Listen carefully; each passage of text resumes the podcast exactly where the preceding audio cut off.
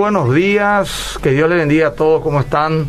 Nuevamente estamos en una entrega más de Fundamento, el primer programa apologético del Paraguay.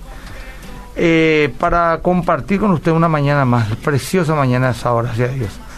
Tenemos como invitado la continuación del programa anterior, que hablábamos de las sectas, ¿verdad? Pero hoy tenemos un enfoque muy interesante. ¿En qué momento una iglesia mm, buena, una iglesia sana en un principio, puede evolucionar hasta volverse una secta? ¿Cómo se puede llegar a dar eso?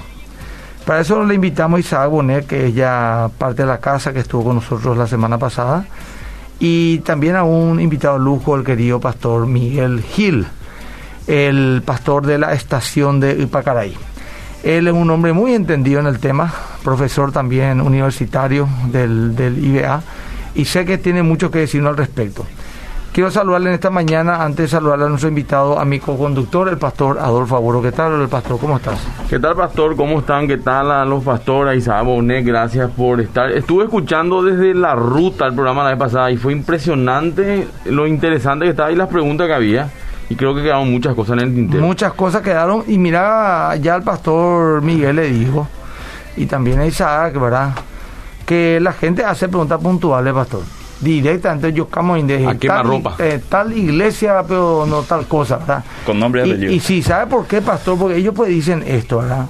Eh, si ustedes creen que alguna iglesia está desviándose seriamente, deberían de advertir a la gente. Y no dejan ni hacer, ¿verdad, pastor? pero por otro lado también está por el tema de, de, cuidarle también el corazón de la gente en el sentido de que a lo mejor son iglesias que no, no, no, es que quieren hacer mal las cosas, ¿verdad?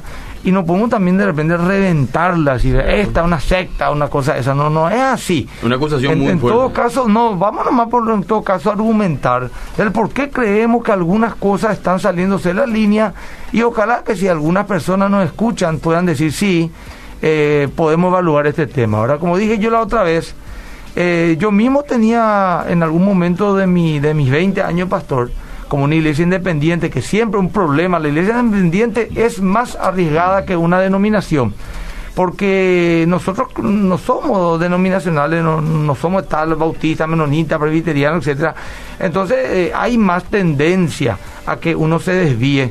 Y yo descarté muchas cosas que a la larga me podían desviar seriamente, ¿verdad? Bueno, eso fui yo, ¿verdad? Pero hay otros que no, siguen caminando y después ya se encuentran en un límite peligroso. Bueno, Pastor, ¿cómo está, Pastor? Dios te bendiga, gracias por estar. Gracias a usted por la invitación, un placer, bendición a toda la audiencia. Uh, dijiste algo muy, muy puntual y creo que puede marcar el rumbo de la conversación es que no todas las, las iglesias que quizás estén desviadas a las doctrinas fundamentales lo hagan eh, conscientemente o con la intención de dañar a otros. Quizás la mayoría, yo diría, sin equivocarme o temor a equivocarme, el 95% viene bajo engaños de, de, cosas que se presentan como verdaderas, pero que finalmente terminan como eh, falsas. Y tenemos historia dentro del cristianismo, eh, testimonios bíblicos de que todo empezó de una desviación hacia algo fundamental, la persona de Cristo, la Trinidad, y fue, vamos a decir, ramificándose, y hoy tenemos el mismo panorama yendo a, la, a las cuestiones bíblicas, porque Pablo dice, en los últimos tiempos aparecerán también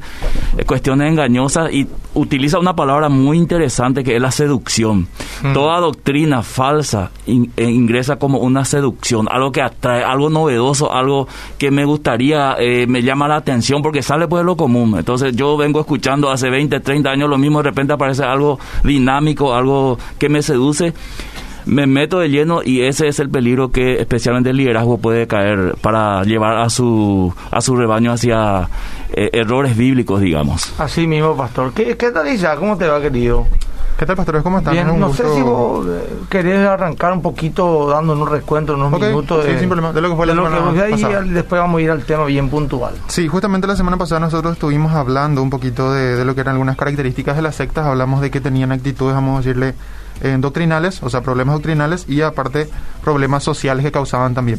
Y en ese sentido nosotros dimos ciertas características en ambos lados, hablamos un poco de los testigos de Jehová, hablamos un poco de los uh -huh. mormones, incluso llegamos a hablar también de la, eh, la Iglesia de la Unificación uh -huh. y eh, hablamos en el, en, el, en el área social de que hay ciertas características en el sentido de un autoritarismo muy fuerte, en una revelación muy especial por parte de, del líder, como una especie de profeta, Y dentro de un rato capaz entramos en eso porque hay iglesias que tienen esa tendencia y eso es peligroso. Separarse, separación de la familia, Eh, sí, maldición le- si sale del grupo. Le restringen incluso luego de la sociedad. Hay Ujú. grupos que la aíslan completamente y hay un antagonismo con el mundo incluso. Entonces, fueron algunas cosas que estuvimos viendo nosotros y hoy queremos continuar y con un punto un poquito más específico de, de las iglesias. Hoy queremos hablar más de las iglesias que se consideran evangélicas, pero creemos que poder, pues, es alevoso pues, decir testigo de Ujú. Jehová, John Key, ¿cómo ¿cómo se llama? Este, Eh, la unificación, sí. etcétera. Poco Pero más allá. El punto es, hay que, hay que hacer una breve distinción entre lo que es em, tener un potencial sectario o características sectarias y ya de Ujú. entrada hacer una secta completamente. Ah, luego. ya, ya. porque de repente eh, queremos demasiado ya tacharla todo como secta Ah. y acá yo quiero evitar ese abrir el paraguas. Eh, cada uno abre el paraguas y que la gota caiga para el otro, no para mí. Ah, ya, Entonces, que cada uno pueda analizar su iglesia también, lugar donde está, no es que, ah, tu iglesia no es secta, tu iglesia no secta, pero no se analiza a sí mismo. Ajá. Entonces, exactamente, Que, que puedan analizarse a ellos mismos de donde ellos se congregan primeramente. Un poquito quiero explicar algo, ¿verdad? Eh, La, la otra vez también nos pusieron mensaje, pero ustedes también son sectas para el catolicismo, por ejemplo. Sí, sabemos que es así. Pero vamos a abarcar también, ¿por qué no? También dijimos que el catolicismo es considerado una secta también con bastantes argumentos bíblicos. Eh, Spurgeon lo llamaba la secta más grande del mundo. O sea, vamos a hablar claramente, ¿verdad? Pero en fin, eh, lo que ahora vamos a enfocarnos es, de, vamos a hacer ya una mea culpa, por decirlo de una manera, como cuerpo evangélico, ¿verdad? De los abusos que pudieran haber en iglesias evangélicas. Eh, a veces pues no hace falta también decir nombres puntualmente. Uno puede escuchar y decir, bueno, estas características las veo en mi propia congregación. ¿verdad? Ahora vos mira, ¿y qué parámetros has usado, güero, para decir que una secta no? Voy a usar el parámetro, o estamos usando el parámetro de la doctrina histórica del cristianismo, el protestantismo, ¿verdad? Lo que consideramos, por ejemplo, si una iglesia te dice, eh, Jesús no es Dios, Mm. eh, ahí ya ves ya una característica para mí ya de división. O la Trinidad es una es un invento, Mm. o el Espíritu Santo no es una persona. Eh, en esa cuestión no me estoy refiriendo, ¿verdad? Y después el tema de que para mí, pastor, y ya tiro ya pedir la primera bomba, yo creo que todas las iglesias que defienden y predican la teología de la prosperidad eh, si ya no lo son, están en franco deterioro para terminar siendo una secta. Aquellas que dicen que eh, la marca de tu auto determina el grado de tu unción, eh, de que nosotros somos... eh, La pobreza es pecado. La pobreza es pecado, que no nos podemos enfermar si tenemos fe, y si nos enfer- enfermamos es porque algún pecado raro ahí no tenemos fe. No, no, tal vez no se acepta todavía si enseña esas cosas, pero ya va camino hacia cuestiones bastante de que, por ejemplo, el único líder es el padre de todo y dejo de decirle papá a mi papá porque mi verdadero papá es fulano, que es mi pastor, y también incluso cambiarme de nombre, de, de apellido, eh, tomar el apellido líder. Yo conozco una iglesia acá en Paraguay que cambiaron todo por nombres judíos y, y el, eh, llevan el apellido judío del supuesto líder, ¿verdad? Eh, o sea, ya cuestiones muy medio densas, ya que salen ya de las cosas y, y, y bueno, hay que tener cuidado también con esas cuestiones. Pero pastor, te- vos sos nuestro invitado. Sí, ahí muy bien lo enfocó Isaac, ¿verdad? Sí, Isaac. Que hay características que si nosotros encontramos, no, impro- no importa dónde encontremos esa característica que él mencionó, esas son las características que son relevantes para saber que una, una iglesia se está desviando de lo que la, del enfoque bíblico, ¿verdad? Porque eh, Pablo decía, bueno, en los últimos tiempos habrá engañadores, doctrina de demonios. No nos dice específicamente qué, es, qué son las doctrinas de demonios, pero por el estudio de la palabra de Dios podemos eh, saber que toda doctrina de demonios, por ejemplo, suplanta a través de la palabra de Dios el consejo de Dios, o sea, utilizando la Biblia. Génesis capítulo 3, este, la serpiente dice a Eva, no, no es así como vos entendiste que Dios dijo, es así un entendimiento mejor, o sea, es una revelación paralela, ¿verdad? Entonces, Eva entendió que sí podía alcanzar el- la sabiduría y muchas cosas más y cayó en eso. También cuando, cuando los judaizantes entraban en, en, en- en las congregaciones de donde Pablo fundó, entraban con esa, con esa enseñanza, sí, eh, Cristo es el Salvador, pero aparte hay que hacer tal, tal cosa. Entonces, tenemos ahí características que hoy eh, parece que no son tan complementarios o solamente complementarios, sino que marcan una diferencia. Por ejemplo, si sos cristiano, tenés que, que mencionando lo que dijiste, tenés que tener un estatus de vida financiero que garantice que Dios está contigo. Porque si eso no sucede, entonces Dios no está contigo. Y como todos queremos que Dios esté con nosotros, hacemos nosotros el esfuerzo de tener un buen vehículo y ahí viene el tema de los pactos financieros, ¿verdad? Donde yo deposito dinero. Eh, queriendo que Dios, como un tragamonedas, por depositar una cantidad, me dé una cantidad mucho mayor eh, de lo que yo puse porque ese es el Dios que me presentan. ¿Y quién es el Dios, quién es el cristiano o el, creyente que no quiera un Dios que provea de esa manera? Y ese es el engaño justamente, porque la Biblia muestra también que grandes hombres de Dios no pasaron tal proceso de el tragamoneda, ¿verdad? Aplico una, una, una palabra de fe, que es otra cuestión, y me viene una lluvia de bendiciones. Y ahí también, en ese sentido, viene el famoso, eh, los decretos bíblicos que aparecieron como una, vamos a decir, una cuestión más mental que de fe. O sea, el poder de las palabras en la mente. Yo decreto la sanidad de Emilio Agüero, entonces ya está decretado en el mundo mm. espiritual. Pero la lógica o la práctica nos dice que Emilio Agüero sigue internado mm. y algunos inclusive pasaron a la otra vida. Mm. Entonces, ¿qué pasó ahí? Esa palabra eh, decreto que yo hice fue más bien una enseñanza de la misma raíz que sale en Génesis, seréis como dioses. Voy a tener la capacidad de creativa de levantar un muerto y utilizan versículos, por ejemplo, como en Marcos capítulo 16, donde dice, ustedes van a este citar muertos. Lo toman literalmente diciendo, no, anda en el hospital eh, o anda en un velorio y yo he tenido experiencia de personas que literalmente fueron en un velorio y delante de todas las personas mm. oraron para que el muerto resucite. Y eso fue una, vamos a decir como dicen los adolescentes, una pelada porque no ocurrió. Entonces, ¿qué, qué pasa?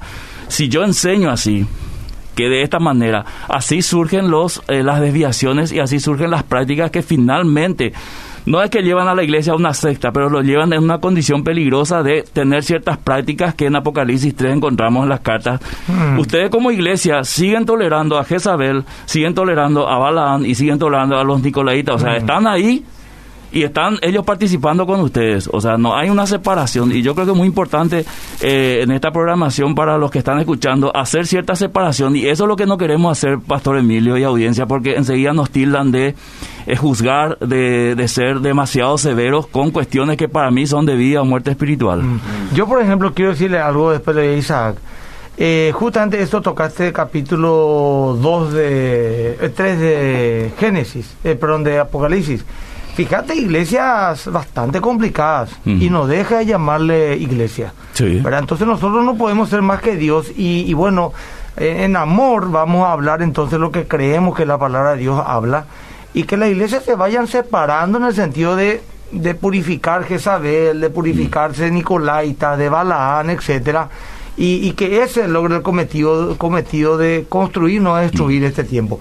En mi querido, acá la gente que está escribiendo, vamos a leer dentro un rato, pero todavía no. Acá impresionante, es un récord de preguntas que me están haciendo en mi Instagram, arroba mira Escribir dentro de 5 o 6 minutos vamos a empezar a leer, Adolfo. 09... En el 0972 200 400 Ya la gente está escribiendo, pero puede escribir en el 0972 200 400 sus preguntas. Mm, bueno, perfecto. Eh, ¿Querés aportar algo, querido Isaac? Y después ya vamos a escuchar al pastor, le voy a hacer una pregunta puntual y las preguntas a la gente. Sí, algo que me gustaría aportar para las iglesias en un sentido práctico, ¿verdad? Es que nosotros al vivir ahora en una época tan globalizada, eh, nuestra iglesia corre el riesgo de que aprenda muchas veces doctrinas o enseñanzas que no son de la iglesia. ¿Por qué? Porque tiene internet, tiene YouTube y se pasa viendo prédicas de muchos lugares, que es una bendición, pero también un riesgo. Entonces, algo práctico que la iglesia podría hacer es una especie de, vamos a decirle, encuesta eh, o, censo a nivel anual o algo así, donde ellos le, le, preguntan a sus creyentes qué son, preguntas puntuales donde qué creen sobre Cristo y así uno va eh, averiguando qué su iglesia está creyendo. Porque hay muchas cosas de que nosotros enseñamos desde el púlpito que están bien y la iglesia acepta, muchas veces no entiende bien, muchas veces mezcla con otra enseñanza, entonces nosotros muchas veces no manejamos qué es lo que creen nuestros miembros de nuestras iglesias.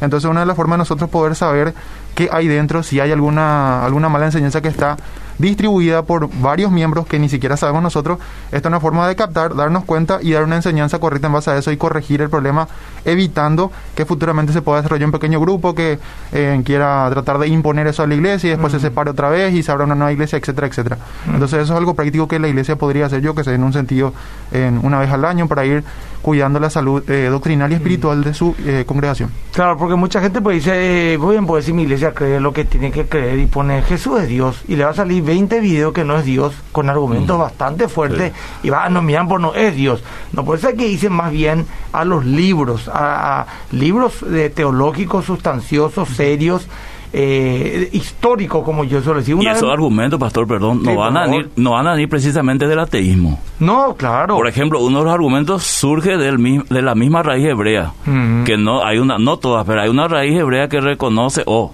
eh, proclama que Jesús no es Dios. Exactamente. No es igual ser Dios a ser hijo de Dios. Claro. ¿verdad? Y con argumentos sólidos del Antiguo Testamento hasta el Nuevo, que uno diría, wow, yo que toda la vida creí que Jesús era Dios. Había sido es solamente hijo de Dios, no es Dios.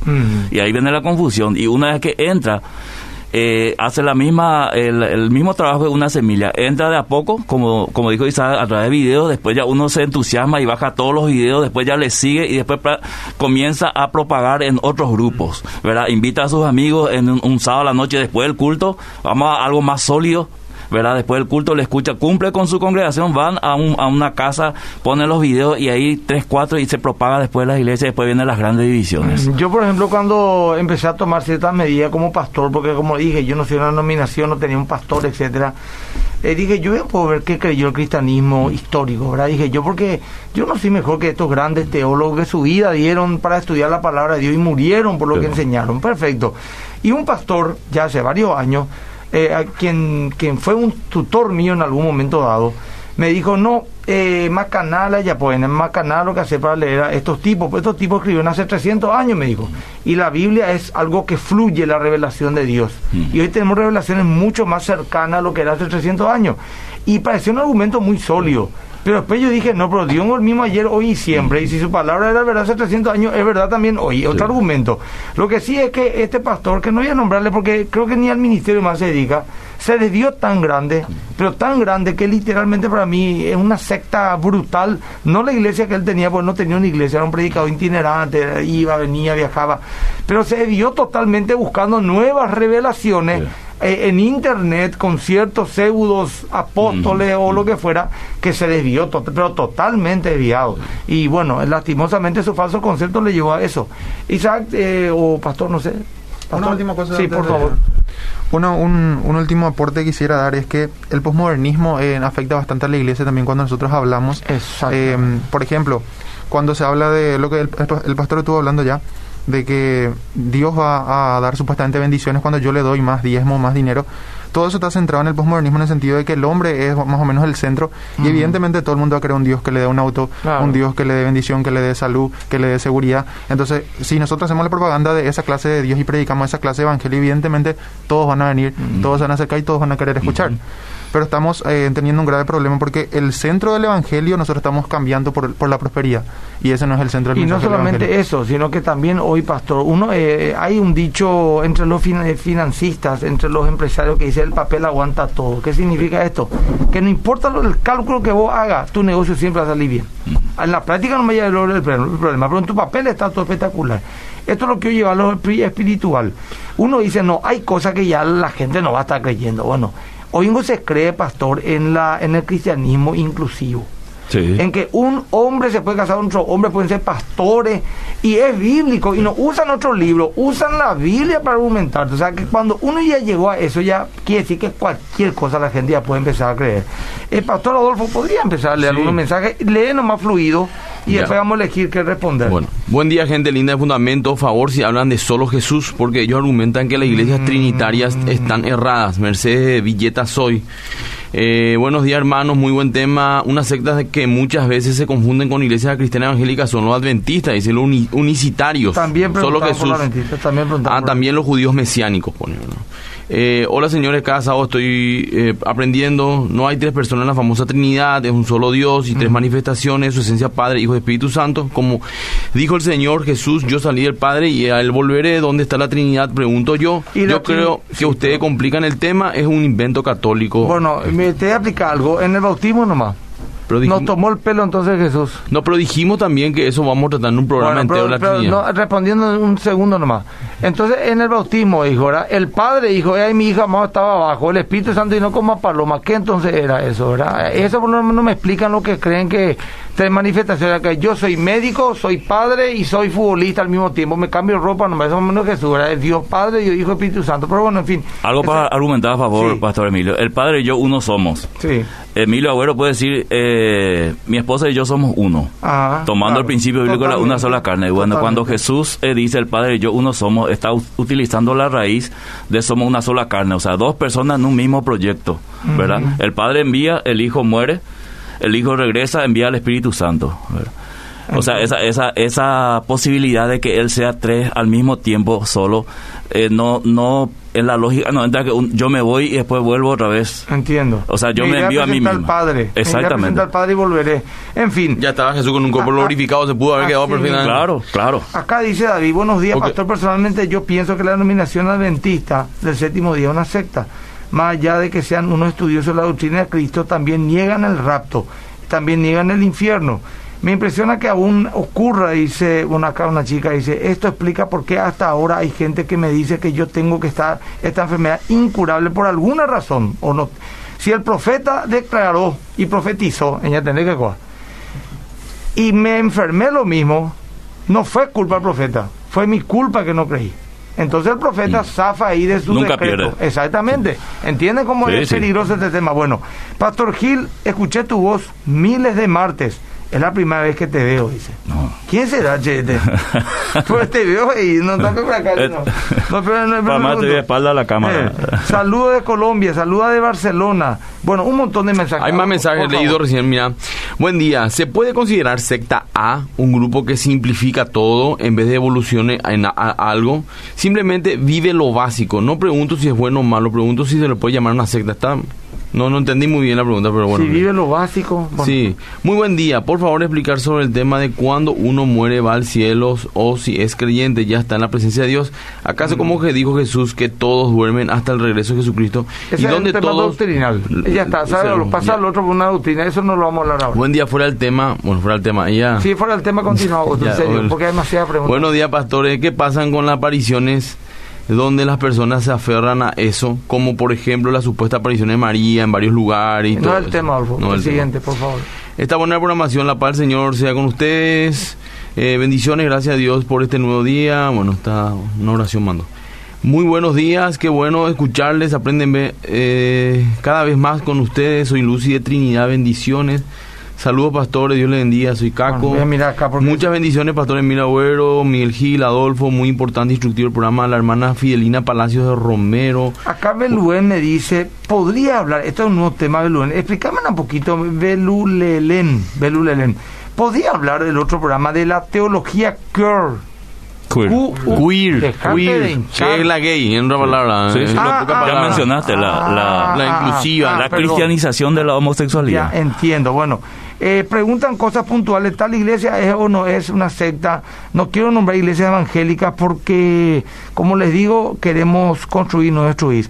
Eh, más o menos todos las, los problemas eh, que, que- que más preguntan es que las iglesias evangélicas caen en algunas cuestiones, por ejemplo, la judaización y la prosperidad.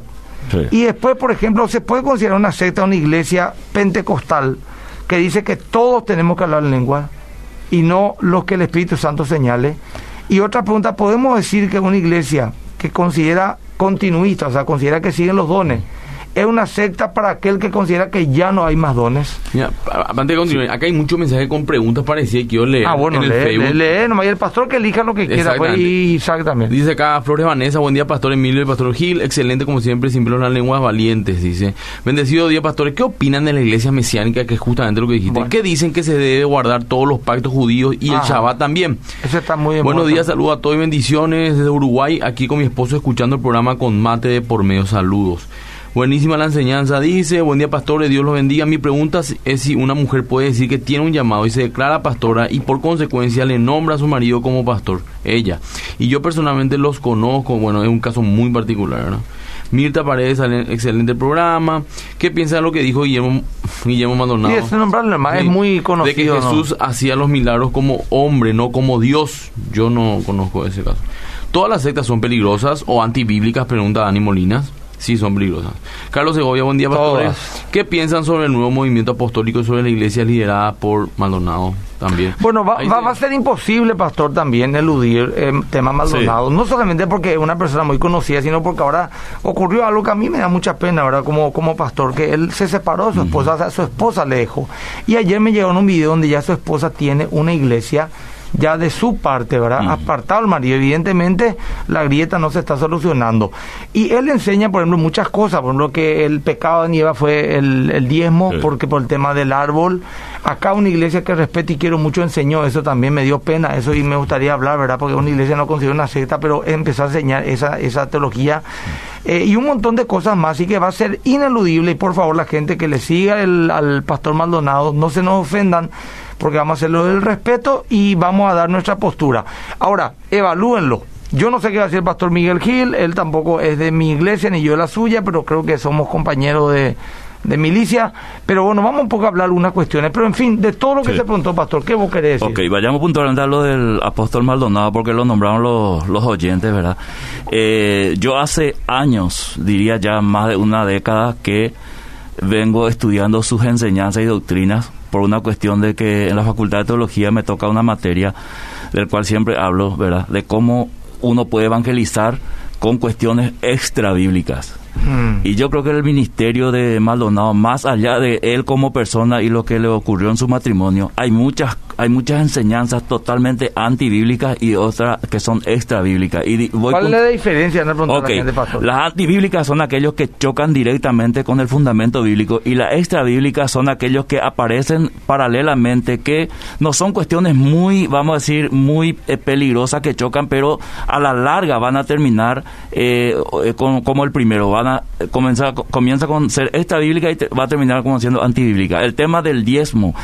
Eh, el pecado original, hay muchos problemas con el pecado original, no solamente lo que dice Maldonado, hay muchos que creen, por ejemplo, que Satanás era, la serpiente era un hombre eh, que tuvo relaciones sexuales Con con Eva. Esto ahora resurgió en el siglo XXI y que luego, después de eh, 15 minutos aproximadamente, media hora, Eva tiene relación con Adán. Mm. Entonces, en el vientre Caín viene la semilla de Satanás y Mm. justificando lo que dice Juan, que era el maligno y a- eh, Abel de... Entonces, esto mismo, porque es peligroso? Porque hoy los que están proclamando la venida del anticristo, y yo lo escuché en un video a un teólogo que me preocupó mucho, dice que la, la, la, la persona del anticristo va a venir de la copulación de Satanás con una mujer repitiendo el mismo evento de Génesis. Y eso son cosas muy peligrosas porque eh, eso sí chocan con el fundamento bíblico, choca con la creación. Entonces cuando las doctrinas que enseña Maldonado, no todas, algunas de Claro. ellas, chocan con los fundamentos bíblicos, uno puede sin temor a equivocarse y, y asumiendo que muchos se van a enojar de sus seguidores aquí en Paraguay, son eh, eh, enseñanzas peligrosas que pueden llevar finalmente al- a, un grupo a hacer una secta eh, que se denomina cristiano. Por ejemplo, este, la prosperidad que ya hablamos, el tema del diezmo, ¿verdad? El- lo peligroso que a mí me preocupa de Maldonado muchas veces es que todos los que no están de acuerdo con él y enseña abiertamente, estos son religiosos. ¿verdad? Y hay que evitarles.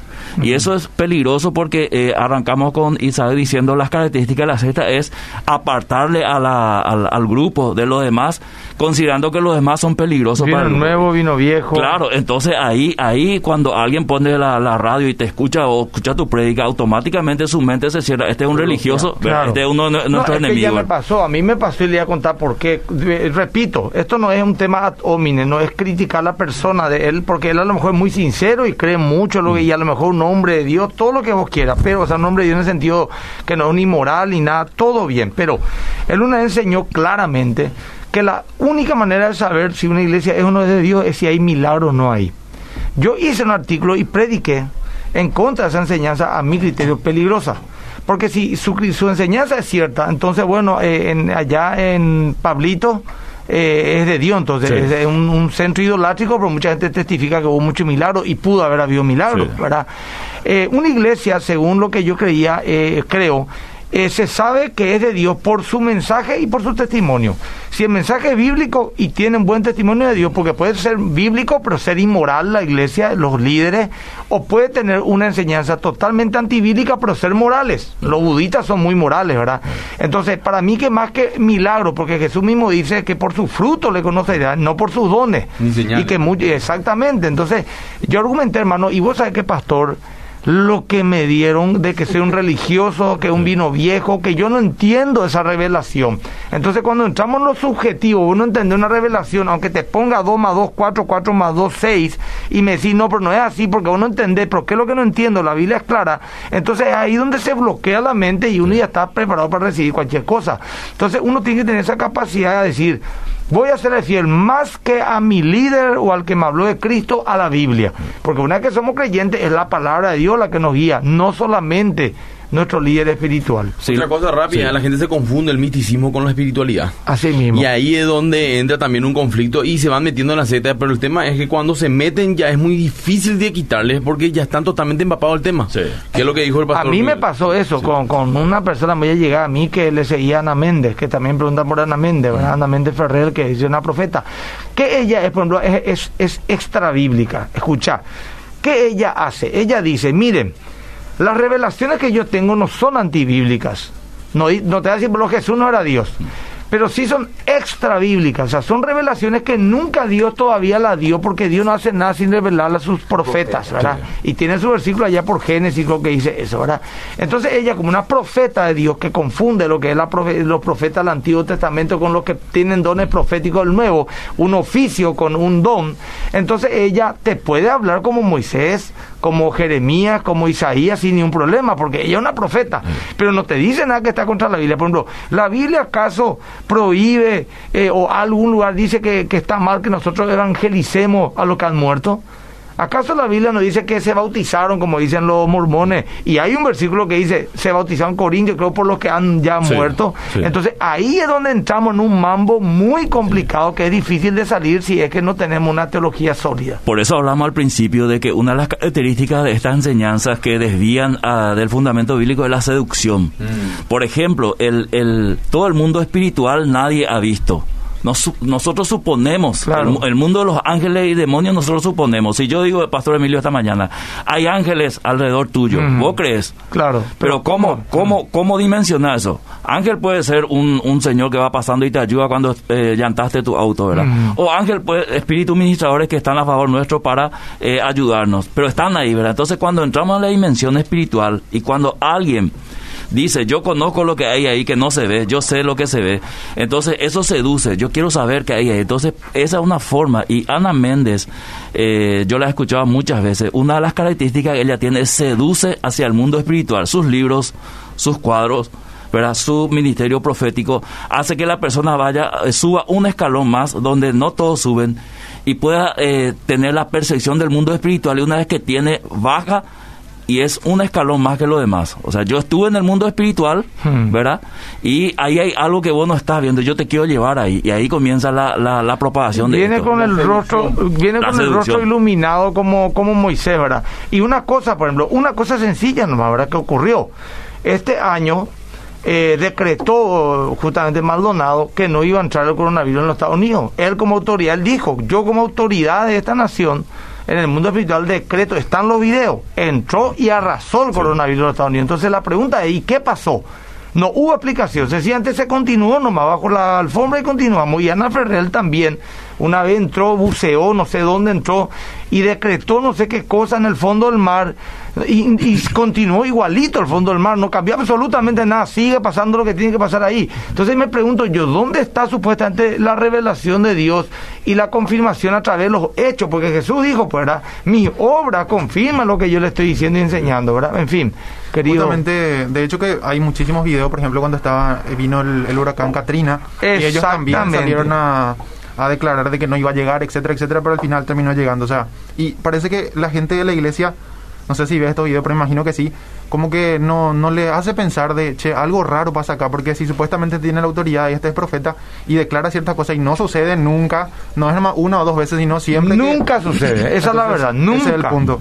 Y entonces ahí nosotros vemos un problema grave ya con la iglesia. La iglesia tiene un síntoma en el cual en su, su capacidad de razonamiento parece que le fue coartada y ahora simplemente ellos siguen de manera ciega.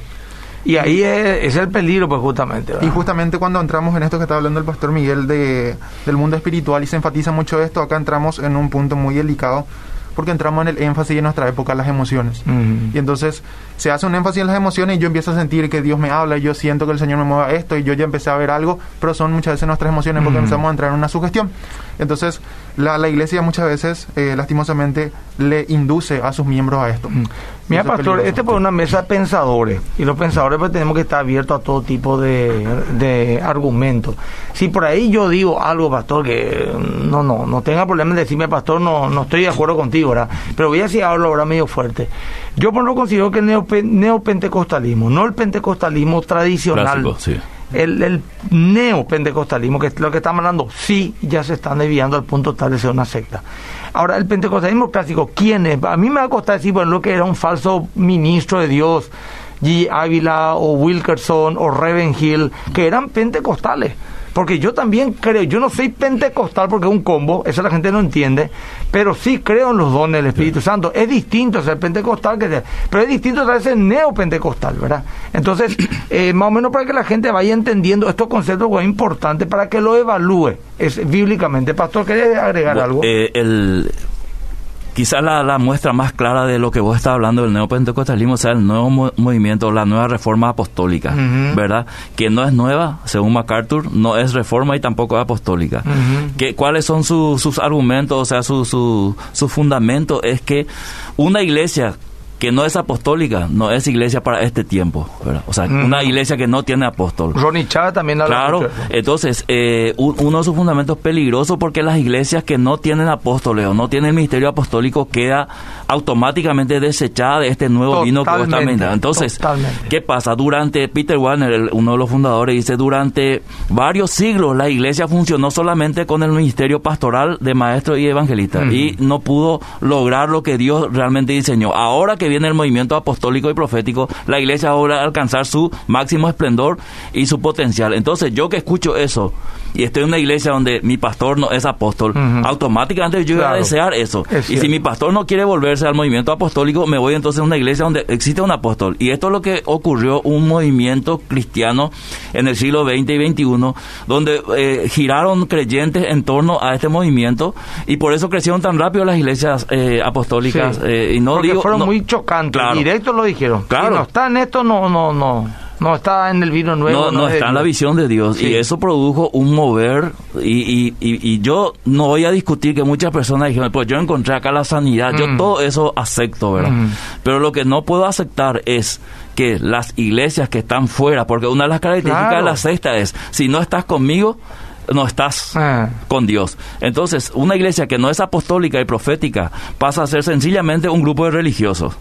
¿verdad? Totalmente. Y como nadie quiere ser menos y nadie quiere ser frío ni religioso, y yo que vengo de una nominación que se le tildó lo de frío, entonces busco también yo ese mover, y así varios pastores y líderes abandonaron sus iglesias y se fueron a armar eh, otras iglesias No, bajo este te- movimiento. es que el movimiento este, eh, en primer lugar, tiene un mensaje muy radical. Y vos sabés que a la gente le convence cuando son, mientras más radical sos, más le convence a la gente. Por eso los grandes líderes políticos, Hitler y Chávez y Castro y eh, esto, el camino, ¿verdad? Y por otro lado también todo lo que te promete. Te promete sanidad, prosperidad económica, crecimiento multitudinario, padre de multitudes. Entonces seduce eso, ¿verdad? Ahora, eh, estamos dando nuestro punto de vista y tenemos totalmente abierto para que la gente pueda opinar como quiera, no hay ni un drama. Pero eh, es, es un poco, o sea, no es peligroso realmente porque esto después nos desvía al punto tal de que estamos totalmente en otra cosa, pero totalmente en otra cosa sin darnos cuenta y decimos, ¿qué tiene que ver esto con el cristianismo? Por empezar a leerle a Jesús, ¿qué tiene que ver esto con lo que Jesús nos enseñó? ¿Verdad? El tema de la prosperidad, porque no está bien, Dios no quiere, justamente mañana predica un poco eso, que el Señor quiere anclar nuestra alma en el cielo, no en la tierra. Y comparo el versículo donde Jesús dice, vendan todo lo que tienen, denle a los pobres y con aquello que también el Señor dice, nos proveerá de todo lo que necesitamos para ser generosos. Entonces, ¿cuál es el equilibrio bíblico con este tema, verdad? Porque, como dijo una vez Panaciú, ni la teología de la prosperidad ni la teología de la miseria, ni, ni tampoco un Dios que está tan lejano que solamente le lees y punto, a un Dios que vos lo experimentás, porque también a Dios hay que experimentar. Entonces hay que, yo creo hay que encontrar un equilibrio, pastor, porque también es cierto, hay iglesias que son tan frías que literalmente hablando, vos te vas y, y no pasa nada, o sea, no sentís nada, no hay nada.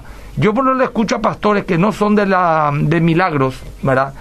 Eh, y, y, me conmueve poderosamente mi corazón cuando cómo explican la palabra. Y yo no puedo decir que ahí no está el Espíritu Santo, pastor, pero no hubo ni un milagro, ¿eh? no voló una mosca. Su oración fue, Señor, te damos gracias en el nombre de Jesús, amén, no gritó, no habló en lengua, pero salí llorando ese mensaje, hermano, me, me acercó a Dios su mensaje, porque es la palabra viva que está hablando. La... Entonces es importante cuidado, porque el tipo si no grita, si no se cae alguien, se rompe una, una silla, no estuvo Dios ahí, no es así, porque si me ocurrió más que vencedor, a mí me han dicho con toda idea, pastor, que una iglesia está muerta, amigo. Ella está muerta, estaban yo creciendo, predicamos la palabra de Dios.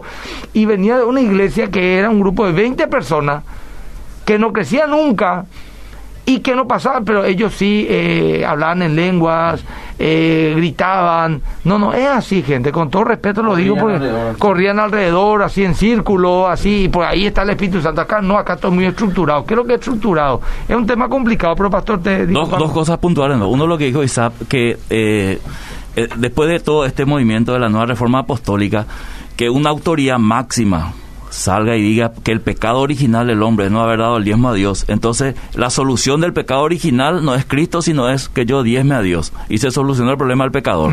Eso sí es una cuestión antibíblica.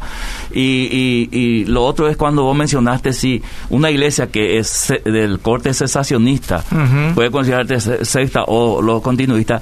El cesacionismo y el continuismo se contradicen y se complementan. En primer lugar, si yo soy cesacionista, digo, terminados los dones milagrosos, proféticos y de lengua, no tengo ninguna base bíblica, excepto 1 Corintios 13, para mm. argumentar eso.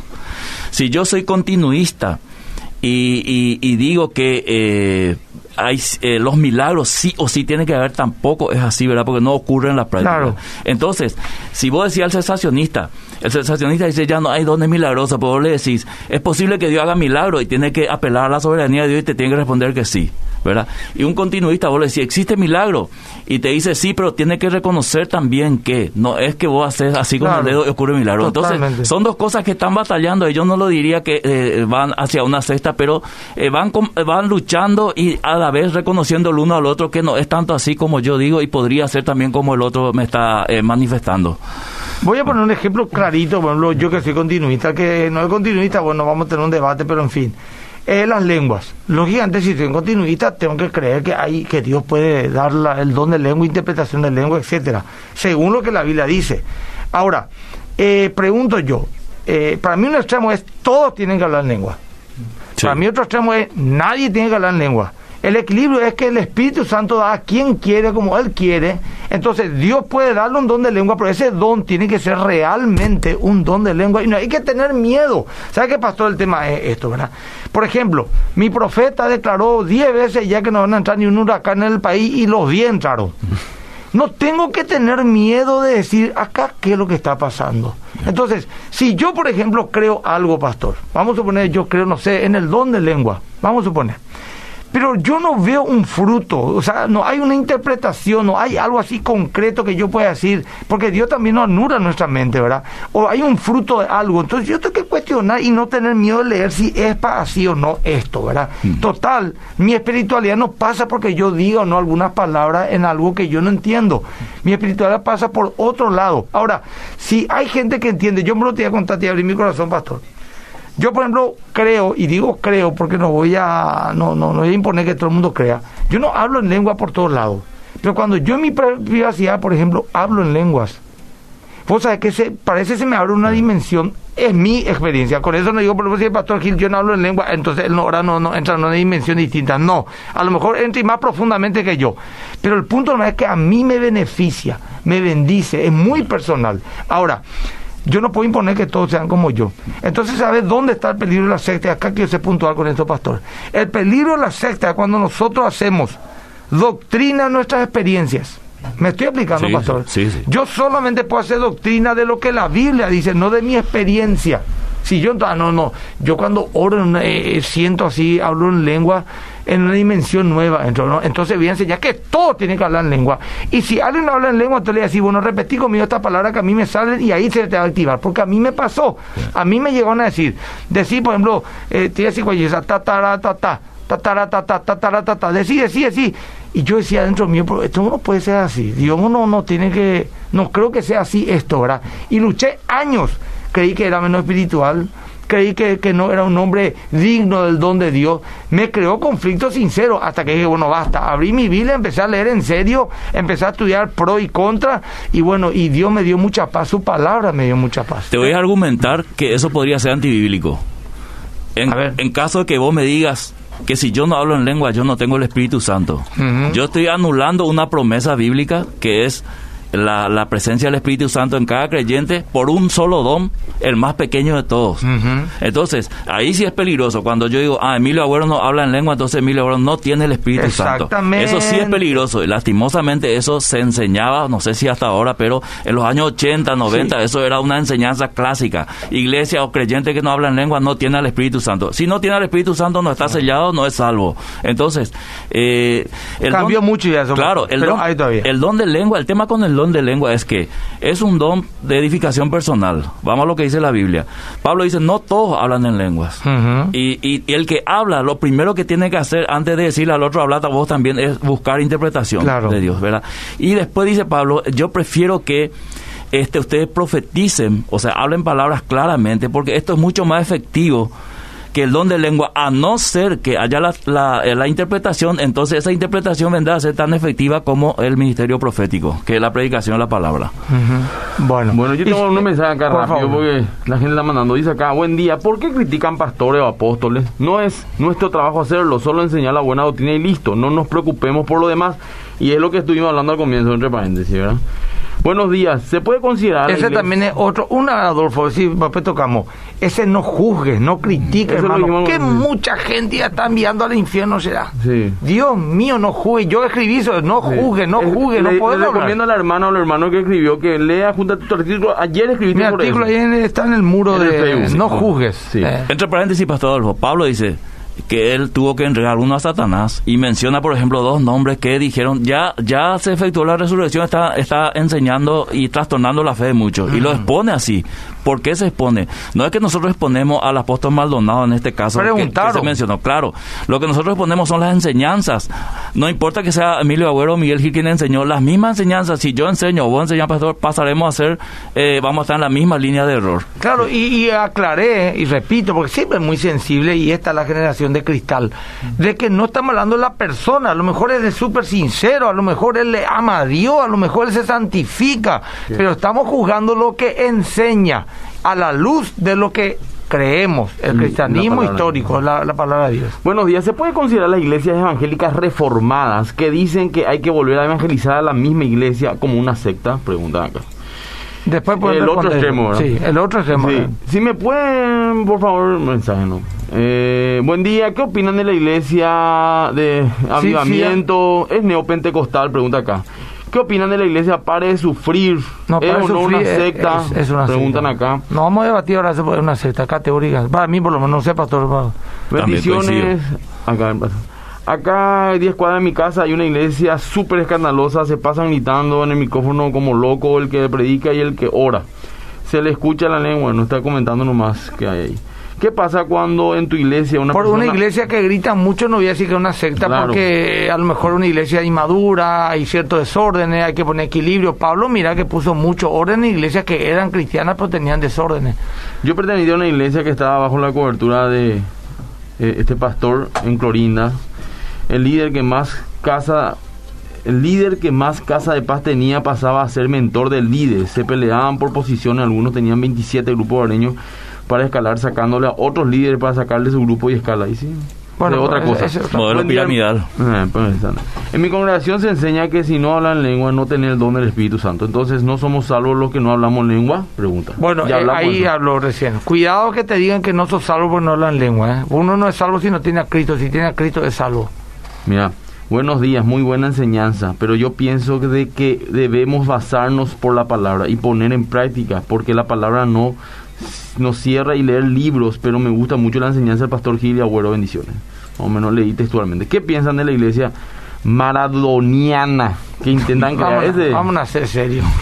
bueno, acá dice, soy Alejandro Torres, la iglesia dicen que todos hablen, pero la Biblia enseña que el Espíritu Santo da dones a quienes quieren, a unos profetas, a otros lenguas, a otros Yo quiero aclarar mi postura con respecto Sí. a este tema. Yo creo que una iglesia no es una secta por ser eh, continuista, ni es una secta por no ser continuista, ¿verdad? Por ejemplo, el pastor John MacArthur, él es un cesacionista rabioso. Él no sé si me va a considerar a mí una iglesia, pero yo le considero un nombre de Dios y una iglesia. Las iglesias reformadas que hablan ahí, que, que se hace ese calvinista rabioso, para mí son iglesias cristianas totalmente, aunque yo no soy un calvinista.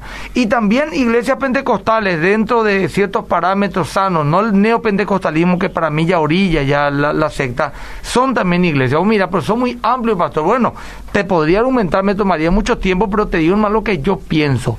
Yo no creo que por una iglesia es, por ejemplo, otra cosa, te dicen, si una iglesia cree eh, que es a- amilenialista o postmilenialista ya es una división. No, no es una secta por tener posturas distintas. Lo que sí ya es peligroso decir, bueno, Cristo ya vino, Cristo no volverá más, eh, eh, o negarle el apocalipsis. Ahí sí ya entramos en otra cuestión. Pero creer que uno es A, el otro es po, el otro es pre, no te hace una secta. Entre los reformados, por ejemplo, eh, eh, están los premilenialistas como MacArthur, Sí. están los amilenialistas como Sugelen, Claro. eh, y es- está como este, este que murió, Ersi Sproul, o sea, en la misma línea de los que creemos que son fundamentalistas, existen, existen posturas. posturas, pero son escatológicas, porque en escatología nada es absoluto, porque no hay tiempo eh, para decir eh, esto va a ocurrir en tal tiempo y hay muchas eh, hay muchas alegorías y simbolismos, en especial de Apocalipsis, Daniel, Ezequiel, Zacarías, que te, de- te da la posibilidad de que Emilio Agüero interprete este símbolo como tal y Miguel Gil como tal. Y ahí viene, este vamos a decir, las contradicciones entre, entre posturas, pero que no determinan que esto realmente es así. Ejemplo, el anticristo. el anticristo va a ser un hombre que va a dominar el mundo, ¿verdad? Eh, otro dice, no, el anticristo es un espíritu que se manifiesta paralelamente a Cristo o en contra de Cristo y puede ocurrir en- eh, inclusive entre los cristianos. ¿verdad? Entonces son interpretaciones que no se puede eh, tomar como absoluto para decir este es un falso porque no creen en el arrebatamiento, por ejemplo. Mm. Ahora, por ejemplo, pululan por las redes sociales, especialmente entre miembros de iglesias de líneas pentecostales, y lo digo porque es así.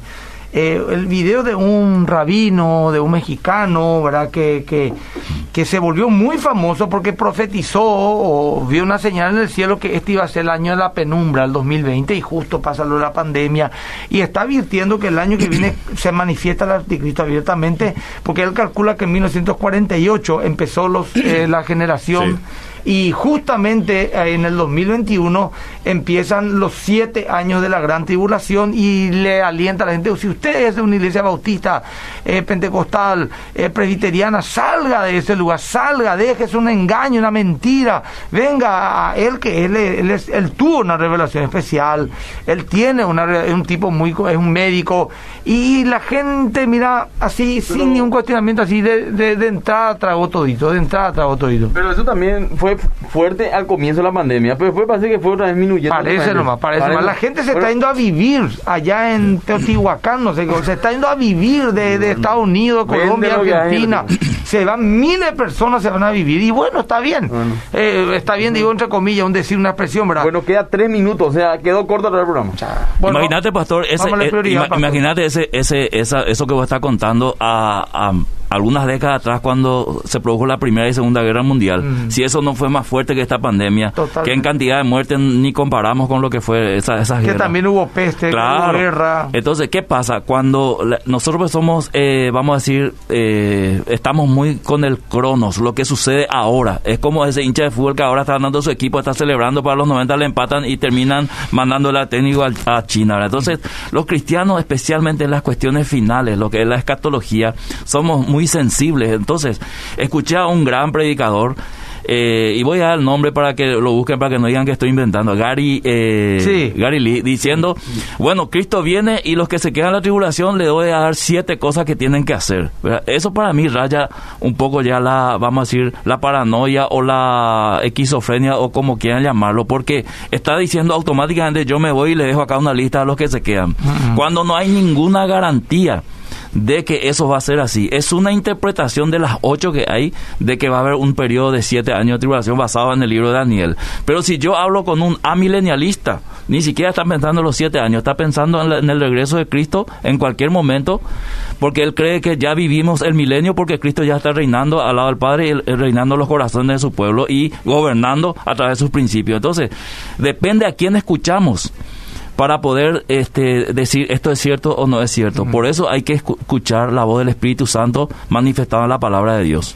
Bueno, gracias Pastor por haber venido. Gracias por la invitación, Pastor. Mi querido Isaac, ¿querés Sí. decir algo más? Tenés un minutito. Una, una última cosa para decir, ag- agregando lo que está diciendo el pastor Miguel, es de que algo muy triste es de que suceden acontecimientos malos, eh, catástrofes, cosas así, y automáticamente la iglesia ya empieza a decir de que Cristo ya viene, en de que esto es símbolo de tal cosa. Y bueno, hay una paranoia hacia los eh, desastres naturales, hacia los problemas sociales, y ya automáticamente saltamos todo a tratar de conectar con algo dentro de la Biblia, como si fuera que es un periódico del futuro o algo así. Así mismo. Y hay que tener un poco de cuidado con eso. Y con esto cierro. La iglesia lastimosamente corre riesgo de, de caer en caracteres sectarios o volverse una secta cuando es muy pobre doctrinalmente. Mm. Entonces, el énfasis que la iglesia tiene que hacer es en capacitarse y en estudiar en verdad a fondo la palabra, porque si no, justamente eso es la puerta para que cualquiera venga, te diga cualquier cosa que no está en la Biblia y como no estás preparado, te parece nuevo, te parece atractivo, ah, recibo. Y así empieza todo. Bueno, como Isaac tiene mucho material todavía y quedamos cortos nuevamente, eh, a lo mejor le invito a Isaac a mi programa de Fe Práctica para continuar, pues no podemos hablar solamente de este tema porque vamos a hablar 10, 10 martes, ¿verdad? 10 domingo, perdón, de sábado. Pastor, gracias por tu presencia. Gracias, Pastor. Gracias, Isaac. Gracias, Pastor Adolfo. Muchas gracias. Que Dios te bendiga. Nos vemos el próximo sábado, si Dios permite. Dios chao, chao.